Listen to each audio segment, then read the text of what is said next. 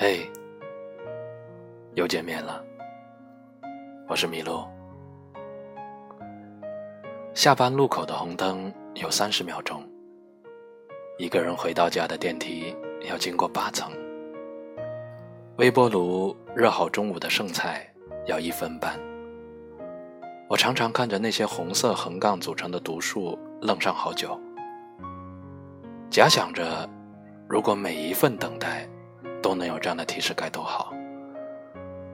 哪怕是人面不知何处去，哪怕是君问归期未有期，也能安心去等待一个必将到达的答案。